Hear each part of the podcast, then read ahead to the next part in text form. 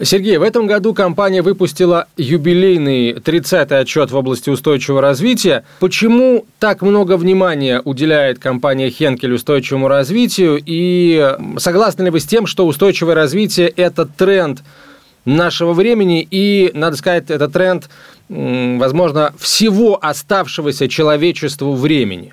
Ну, наверное, это тренд, вы правы, хотя этот тренд начался не сегодня, возможно, на наш рынок он пришел с небольшим опозданием, и, может быть, года два-три назад мы с вами бы, наверное, эту тему, а, мы, как вот обычные люди, да, не выдвигали в абсолютный приоритет, нас занимали другие вещи, но мы, мы чувствуем реально, вот и по отзывам потребителей, мы общаемся с потребителями, с нашими э, партнерами, бизнес-партнерами, мы понимаем, что тема устойчивого развития, но она э, стала одной из значимых в повестке дня, потому что что, наверное, вот в этот ковидный год мы почувствовали, как все хрупко вокруг нас и как много зависит от нашего ответственного отношения. В принципе, я глубоко уверен, что э, вопросы этики, вопросы бережного отношения к экологии э, являются ключевыми для любой предпринимательской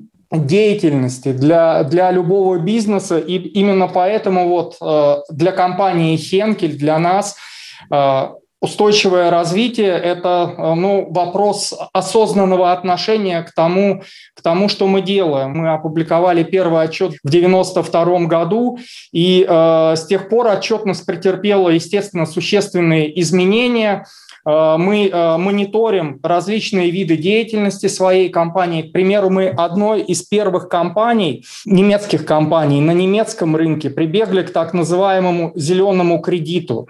Из, э, одной из первых публичных компаний немецких. Чтобы получить такой кредит, нужно проходить независимый аудит. Не просто публиковать вот цифры, которые мы считаем верными и которые мы сами каким-то образом просчитали, а мы привлекаем внешних аудиторов, которые изучают наше производство, нашу производственную деятельность, и они, собственно говоря, выносят свой вердикт, насколько мы следуем вот этому принципу императиву устойчивого развития, насколько мы э, оптимизируем э, используемые ресурсы, насколько мы оставляем позитивный след от своей э, производственной деятельности. Сейчас вот любое решение о том, производить продукт, не производить, с каким продуктом выходить на рынок, проходит вот так называемый фильтр на соответствие принципам устойчивого развития. То есть мы всегда смотрим на то, оптимизируем ли мы формулы, насколько дружелюбны наши формулы к окружающей среде, сколько материалов мы используем в упаковке, какие материалы мы используем,